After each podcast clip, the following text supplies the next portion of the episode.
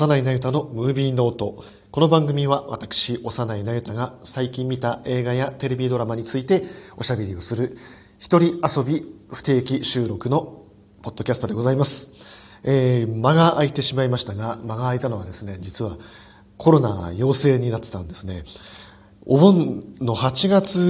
のお盆真っ只中にですね、熱が39.5度まで出まして、お盆の真っ只中でどうしたもんかなと思ってたんですけれども、幸いなことに自宅から歩いて行ける範囲に、お盆中もやっている、あの、発熱外来をやっている内科のお医者さんがあったので、行くことができまして、えーそこで、まあ、PCR 検査をやって、お陽性だということで、この3年間逃げ切ってきたなと思ったんですけども、あえなく、このお盆夏休みの真っ只中にかかってしまいました。で多分僕はいわゆる軽症だったと思うんですけれども、初日に39.5度、えーその翌日から38度、7度というふうにすぐ下がっていって、大体3日4日ぐらいで、あの、治ったような状態ですね。あとはまあ、ちょっと咳が残っているような状態なので、えーお聞き苦しいところがあったらごめんなさいという感じです。ということで結構久々なので、えー喋りたい作品が溜まってしまいました。え順に喋っていきたいと思います。えまずはですね、えっ、と、これを置いて先にはない、えーバービーです。バービーはまあ、アメリカでとにかく特大、大、大、大ヒットをしてますね。えっ、と、この間、ワーナーが、えー発表した内容だと、ワーナーの歴代興行収入記録1位だったダークナイトの5億何千万ドルかっていう数字を超えて、えーワーナーの歴代、えー史上、えー第1位の興行収入記録になったということです。で、まあ、日本ではもうとにかくあの、バーベンハイマー騒動で、えーネット上では、ソーシャル上では結構、えー物議を醸したりとかですね、まあ、見てない人が見たかのように喋ったりとかして、まあ、カンカンガクガクではありましたけども、まあ、その辺のことはまあ、置いといて、まあ、ほとんど喋る気はありません。で、もかなり僕も出遅れてしまったこの喋りなので、もうあんまり語られてることを重複して語ろうかなっていう気持ちはあんまりなくて、僕なりに見たところ、特にこれはいわゆるそのフェミニズム映画って言われているので、まあフェミニズム映画の側面としては特にもう僕は語れることはないので、あくまでやっぱり男性の、えー視聴者として、観客として見たところの目線になるんじゃないかなと思います。はい。で、まずこれですね、見てて思ったのが、最初そのバービーランドっていうのが語られていくんですけれども、これはですね、一体どういうところなのかなっていう説明もあんまりないんですが、おそらくバービーで遊んでる子供たちのそういう集合的な思念によって生まれた場所なんじゃないかなっていうところが察することができるんですね。えーいろんなバービーが、えーマテル社によって発売されてきて、そのバービーっていうのはみんなバービーって名前なんだけれども、えー肌の色も違ければ体型も違ってっていういろんなバービーが一緒に住んでる街なんですね。で、主人公、えーマーゴット・ロビー演じているバービーは、一番典型的な、標準的なバービーということで、ブロンドの、えーまあ、スタイルのいい、典型的な白人のバービーという、典型的な定番バービーというふうに呼ばれています。はい。で、この世界では、バービー一人一人にみんな役割があってですね、えーもう肉体労働する工事現場のバービーから、えーお医者さんのバービーもいるし、ノーベル物理学賞を受賞するバービーもいるし、大統領バービーもいるっていう世界なんですね。で、もうバービー一人一人に役割があってみんななりたいものになることができて、で、夜はもうバービー同士で集まって、ガールズナイトですね、もう歌って踊って騒ぎまくるという、あの、楽しい世界なんです。で、そこで、えーじゃあ、男はどんな役割を持ってるかっていうと、ケンはですね、これはバービーのボーイフレンド役という役割で発売された、まあ、後からそういう役割をつけて発売された人形なので、ケンはですね、そのバービーのボーイフレボーイフレンド役という役以外はないんですね。なので、普段はその、まあ、なんかサーファーボーイっていう設定らしいんですけれども、普段は日常はビーチにいて遊んでるだけって、バービー見て見てみたいな感じで、あの、バービー以外にアイデンティティがないのが、えー、剣なんですね。で、剣もやっぱり同じようにいろんな、えー人種の剣がいてですね、ただ中身役割はみんな、えーただの頭パッパラパーな無職のサーファーボーイという設定なんですね。で、このバービーランドにはですね、あの、理想郷なので、死という概念もないんですよ。それから、老いという概念もないんですね。ところがなぜか主人公のマーゴット・ロビー扮する定番バービーはですね、突然死ぬってどういうことって目覚めちゃって、で、目覚めた途端にですね、バービーはあの、かかとがつかないんです。バービー人形のかかとは、あの、ハイヒール、ヒールのある靴が履ける設定なので、人形の使用上、かかとが浮いた状態になってるんですけれども、ある日突然かかとがくっついてしまうことに気づくんですね。で、これは大変だということになって、えー人間世界に行ってその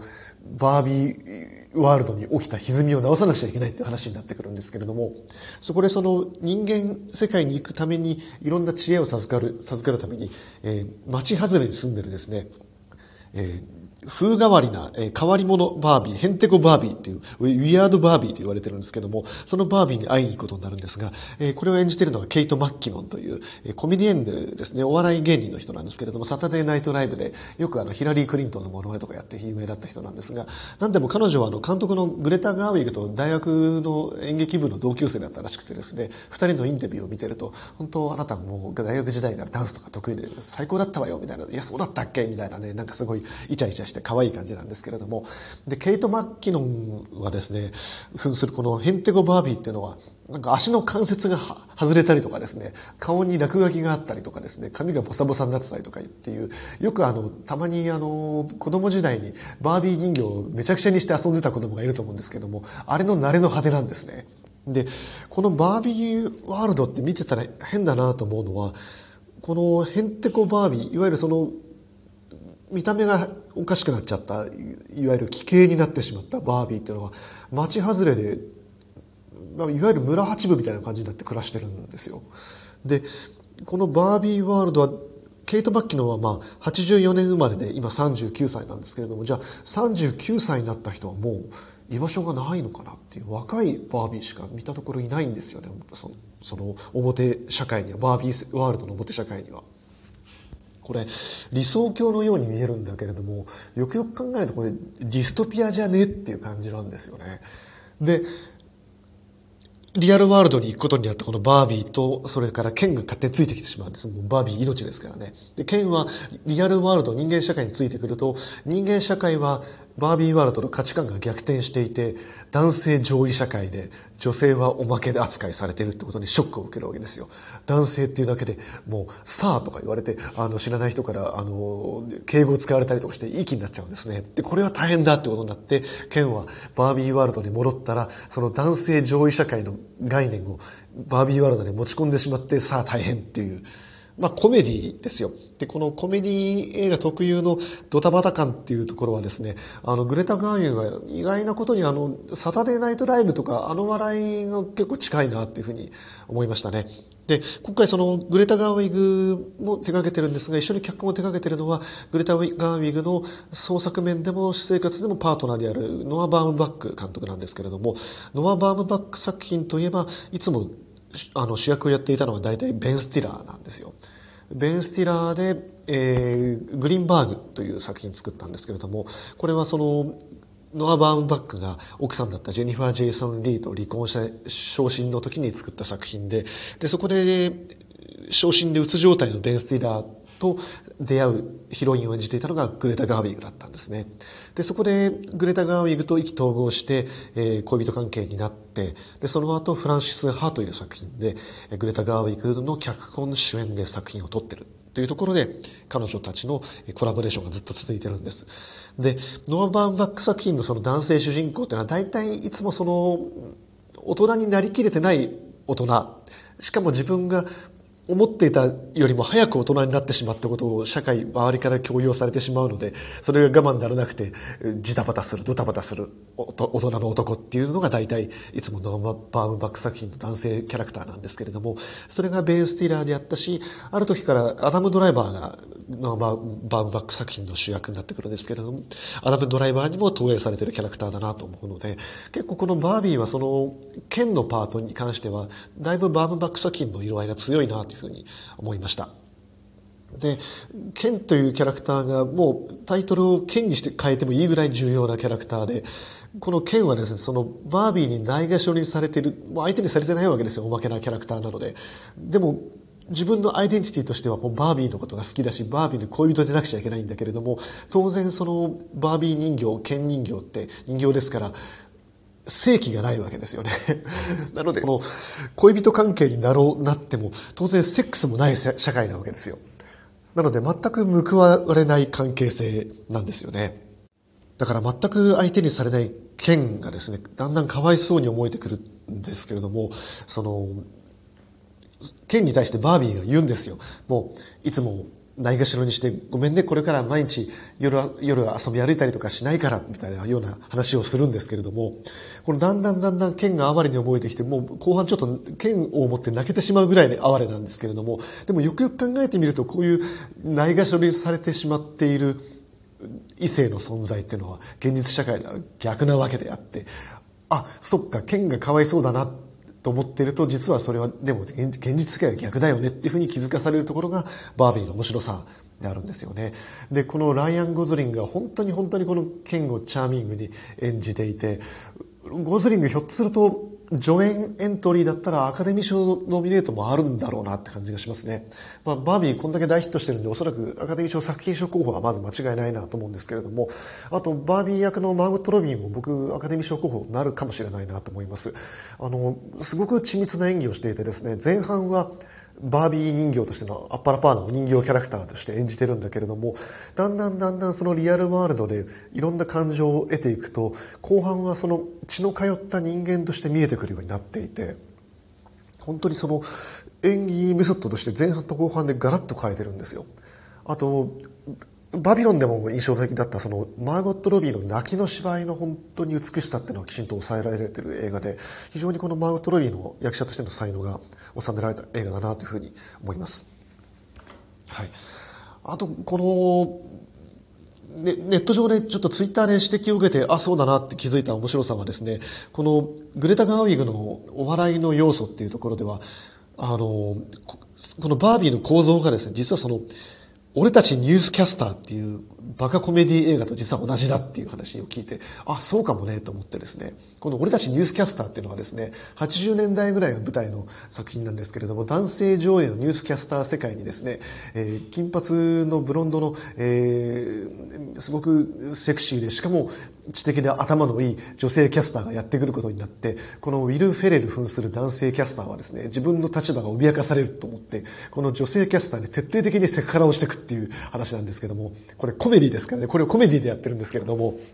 この内容に近いなっていうふうに思って、その価値観が逆転していくっていうころがすごい似てるなと思ったし、この俺たちニュースキャスターのですね、クライマックスがその極対抗の大乱闘戦になっていくところがあってですね、なぜかその大乱闘戦も最初普通の殴り合いなのに途中からどんどんあの、あの、鉄球とかですね、剣とか出てきて、鈍器とかでいろいろ出てきて、もう大殺戮に発展していくっていうのをコメディでやってるんですね。で、この時に、あの、俺たちは何々曲だって出てくるのが、一人がやっぱりベン・スティーラーだったりするんですけれども、で、今回このバービーではウィル・フェレルが本当にあの面白くってですね、ウィル・フェレルはマテル社の社長の役を演じてるんですけれども、このウィル・フェレルに対してすごくグレタ・ガーイグはリスペクトをしているし、あの、ウィル・フェレルも胸を貸すぐらいな感じでかなり笑わせてくれてます。グレタ・ガーウィグのお笑いの演出としては、あともう一本くらいコメディ撮れば、もっとこのおバカなシーンとかおふざけシーンも弾けるなっていうところはちょっとあったなというふうに思いますね。で、このバービーはその女性をエンパワーメントする作品でもあるし、もちろんこれ男性も勇気づけられる作品でもあるし、バービーもケンもだんだんだんだん自分の価値観に目覚めていって、やっぱり自分らしく生きていくってことはどういうことなんだろうって作品になっていくんですよ。一方で僕このソーシャルメディアで見た感想ですごくあそうだなと思ったのは多分50代ぐらいの女性だと思うんですけれども自分には職もないし家族も家族自分で結婚して家族も持っていないし子供もいないしなおかつ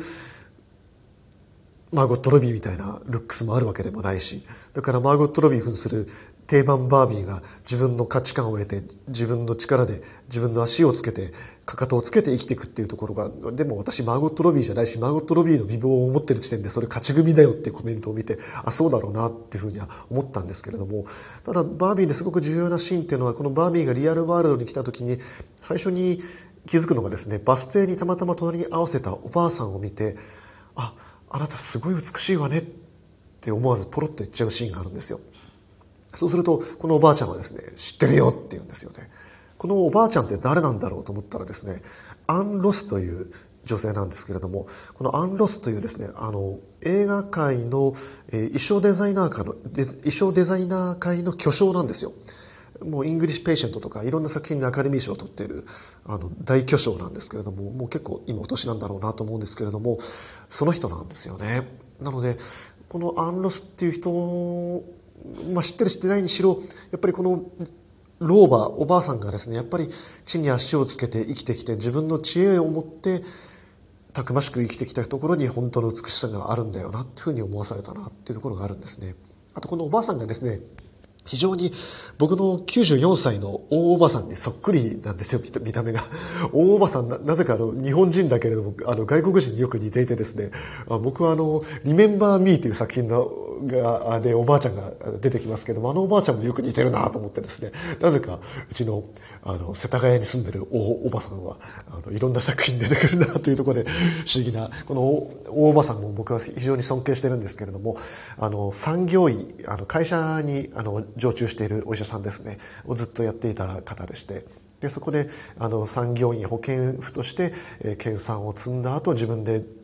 えー、学者として保健保健医療の先生として大学でその後教鞭を取ったという、まあ、まあまあ立派な人で本当にあの生涯ずっと働き続けた人でようやく本当に最近94になってようやくおばあさんらしくなってきたなっていうね本当にたくましい方で僕はすごく尊敬してるんですけれどもなんかそういうおばあさんのことをすごくこのバス停のおばあさんアン・ロスに重ねてみることができました。はい。ということで、バービーでした。はい。で、バービーの一つの面白さとしてはですね、その、バービーとケンが、えー、恋愛関係にないところ、要するに、その、まあ、さっきも言ったけど、人形だから正規がないわけなので、あの、そういうところで、あとはその、バービーがいわゆるアセクシャルなんじゃないかっていう評論もあってですね、確かにそういう見方もできるなというふうに思ったんですね。はい。で、もう一方でですね、この夏のアメリカのサマーシーズン大ヒットしている作品で対照的なのはですね、マイ・エレメント、ディズニーとピクサーの新作なんですけれども、こちらはまたバービーとある意味対極にある作品で僕はすごく面白かったです。で、このマイ・エレメントはですね、興行収入的には最初本当に大こけって言われたんですよ。とにかくディズニー、ピクサーの新作なのに全然ヒットしてない、客が入っていない。ところがですね作品が評判が評判を呼んでずっとそのトップ10内にとどまり続けていて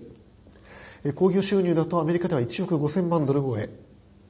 それから全世界興収では3億ドルを超えていてですね、これはスパイダーマンアクロス・ザ・ユニバースを超えてるアクロス・ザ・スパイダーバースを超えてるんですよ。で、そのぐらい大ヒットしてるんですけれども、でどういう作品かというとですねこれは火水、えー、土土木から、えー、それから風という4つのエレメントの精霊たちが住んでいるエレメントシティというところが舞台になっていて主人公のエンバーという女の子はですねこの火の一族の女の子なんですね。でお父さんお母さんはその火の一族の国から海を渡ってこのエレメントシティにやってきた移民なんですよ。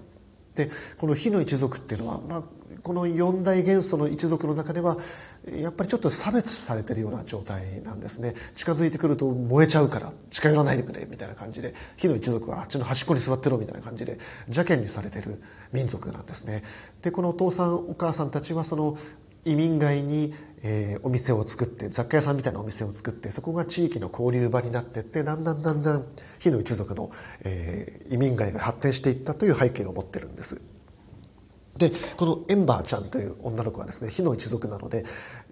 ちょっとストレスがガーッと溜まってくるとカッとあの感触を起こしてしまう感触持ちな女の子なんですねでそんなエンバーがまあ、読んだことから水の男と知り合うんですよ。で、この水の男と知り合う、水の男の方はですね、水一族はどうやら、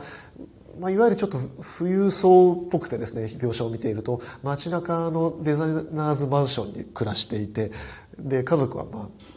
裕福な感じでしてね。で、この水の男も少し、あの、おっとりした感じで、しかも水だからぽよぽよした、ちょっとぽっちゃり系な感じの体型なんですよ。で、非常に心優しくて涙もろいという男で、要するにこの、いわゆる火と水ほどに性格の違う男女が知り合って、お互いに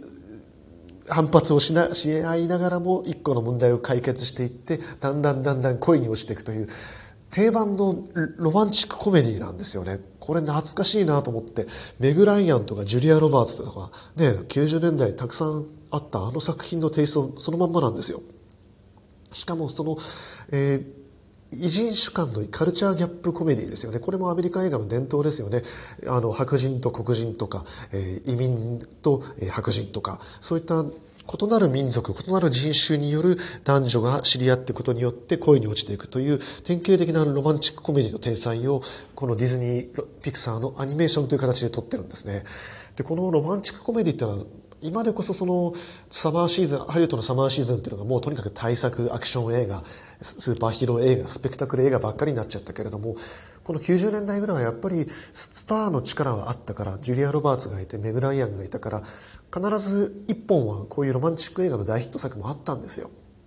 それこそまあ興行収入記録で第1位になることはないかもしれないけれども第2位第3位デビューぐらいしてそのまま息の長いヒットをし続けていって結局1億ドル超えてでもうデート映画の定番ねオチデートの定番みたいな感じで出てきたのがそういう昔のロマンチックコメディですよね。あの、ユーガット・メールとか、ノッティングヒルの恋人とかですね、本当たくさんそういう傑作があったわけですけれども、ところが、ハリウッドスターの力が衰えていって、まあ、メグライアンがね、いつしか、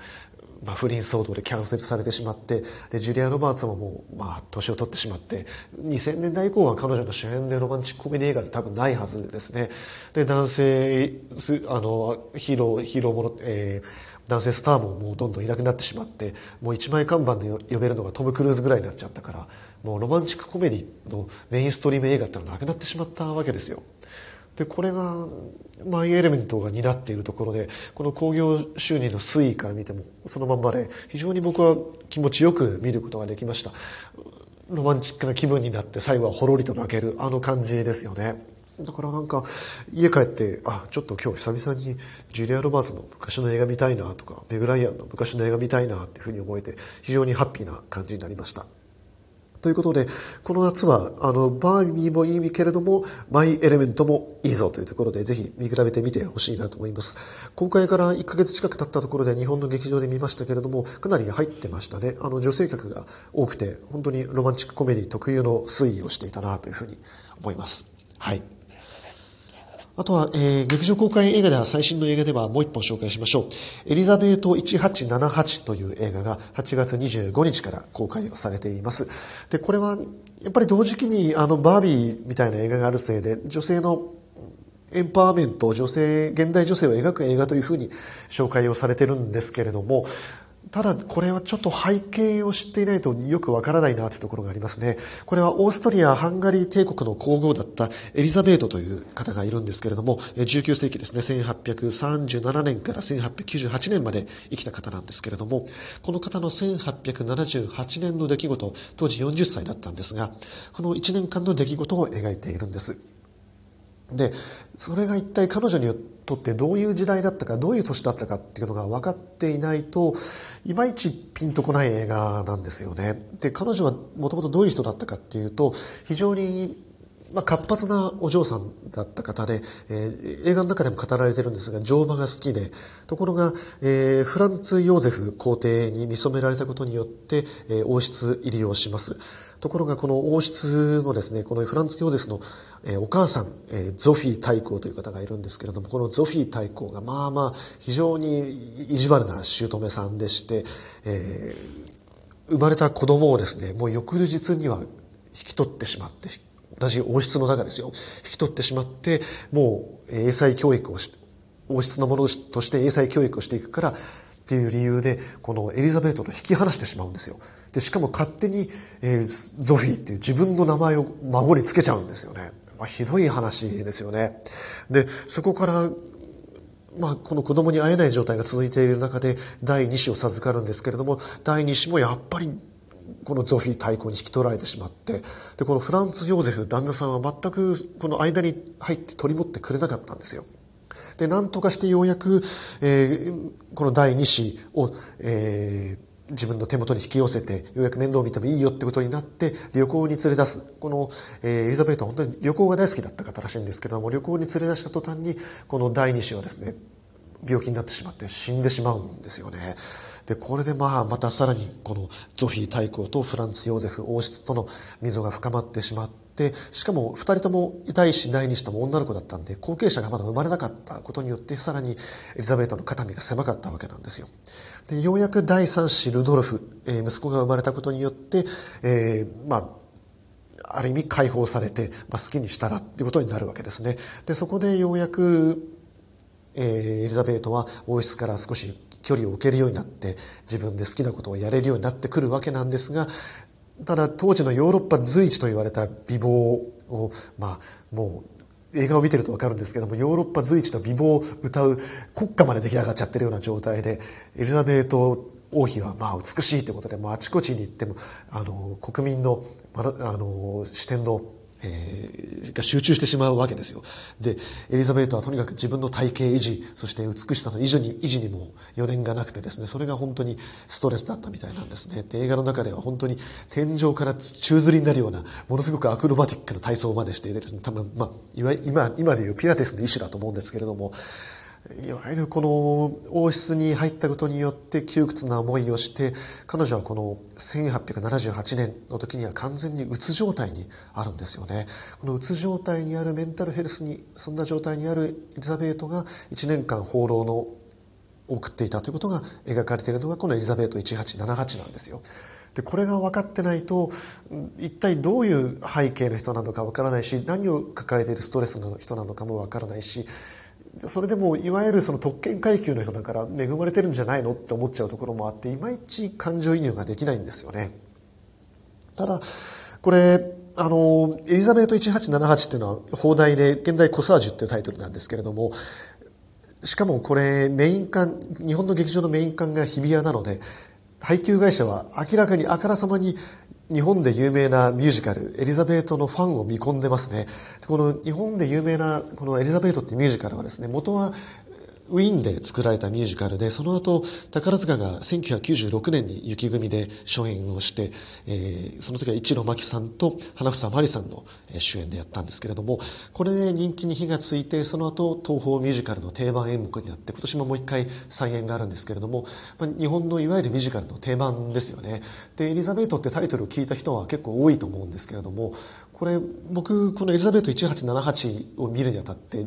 この1996年の雪組初演版を見たんですが、面白かったですね。まあ、曲がすごくいいっていうのもあるんですけれども、今話したようにエリザベートが王室に入っていって、えー、どんどんどんどん追い詰められていくことになるわけなんですが、エリザベートがその王室入りをする前、お天場だった娘時代の頃に、えー、木から、木登りをしている最中に木から落ちてしまって、昏睡状態に陥ってしまうんですよ。で、その時にエリザベートは、黄泉の世界の帝王のトートという、まあ、死神ですよね。に見初められてしまってこの彼に彼の心をその美しさで射止めてしまったばかりにある種呪われてしまうんですよね。その呪われてしまったばかりにこの不幸な人生を背負ってしまったんだという解釈のもとになってるんです。でこのトートを当時、えー、雪組の男役トップスターだった一度真紀さんが演じていてこのトートの楽曲はいわゆるそのロック調になっていて、まあ、かっこいいんですけれどもで、えー、フランツ・ヨーゼフに見初められて王室を言いをしていってその不幸な局面に遭うことにことことにごとにですねこのトートが、えー、突然その彼女の目の前に現れていってロック調の音楽でどんどんどんどん死者の世界に来い読みの世界に来いというふうに誘惑していくんですよ。でこのエリザベートはですね、その後にどうなったかっていうのですね、当時の寿命としてはかなり長かった60歳まで生きているんです。映画の中でも40歳まで生きているエリザベートは、まあ、かなりあのご高齢ですよって言われるシーンがあるんですけれども、ところがですね、このようやく生まれた後継者の息子ルドルフがですね、なんとこの当時ルドルフ36歳ぐらいで、で相手役のその、えー、ベッツラ、ベッツラ城という霊場にですね当時16、7歳ぐらいの霊場に恋をしてしまってですね駆け落ちをしてしまうんですよ。で駆け落ちをしてしまった挙句心中をしてしまうという、まあ、一大スキャンダルを起こしてしまってですねこの後継者がいなくなってしまうという事態が起きるんですね。これはこの「エリザベート」っていうミュージカルの中ではやっぱりトートの呪いによって、えー、このルドルフが、まあ、拳銃自殺をするというふうに歌われているんですけれどもで、まあ、これが引き金になっていわゆる後継者がいなくなってしまったことによってハプスブルク家っていうのがまあ崩壊に向かっていってしまうんですね。でさらにこのエリザベートって人がどうなったかっていうと60歳でイタリアを旅行中にイタリアの無政府主義者アナキストですよね。アナキストによって刺されて死んでしまったんですよ。っていうまあ本当に悲劇的な運命をたどった人で、まあ、だからこそこうやってミュージカルになるしそういう非業の運命をたどった彼女に見せられていろんな人がやっぱり彼女の運命を、まあ、後世でこうやって語り継いでるわけですよね。で、えー、この作品はですねそんな非業の運命をたどったエリザベートのにある種の救いをもたらそうとしているところがあってですね歴史的なその史実とはちょっと解釈離れたところがあってこれがまあ、そのこの作品の見どころかなというふうに思うので今話した僕が話したエ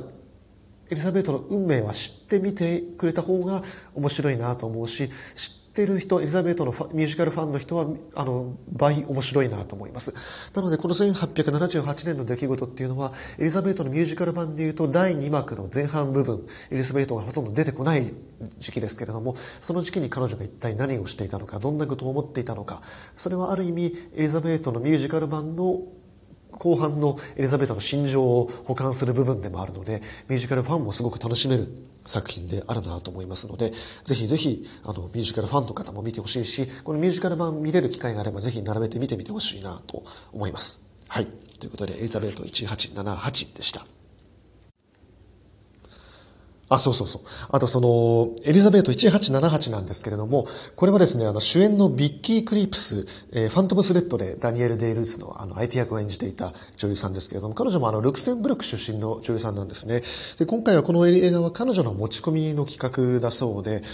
そういう意味でもビッキー・クリープス自体もやっぱりエリザベートに見せられたエリザベートファンだったんじゃないかなというふうに思います。はい。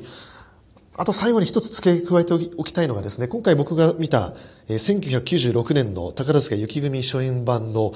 エリザベートが非常に良かったんですね。これ僕どうやって見たかっていうとですね、スカイステージという、え宝塚専門チャンネルがあるんですけれども、これで見たんです。で、当時男役トップスターで卒業公演となった一路真希さんが、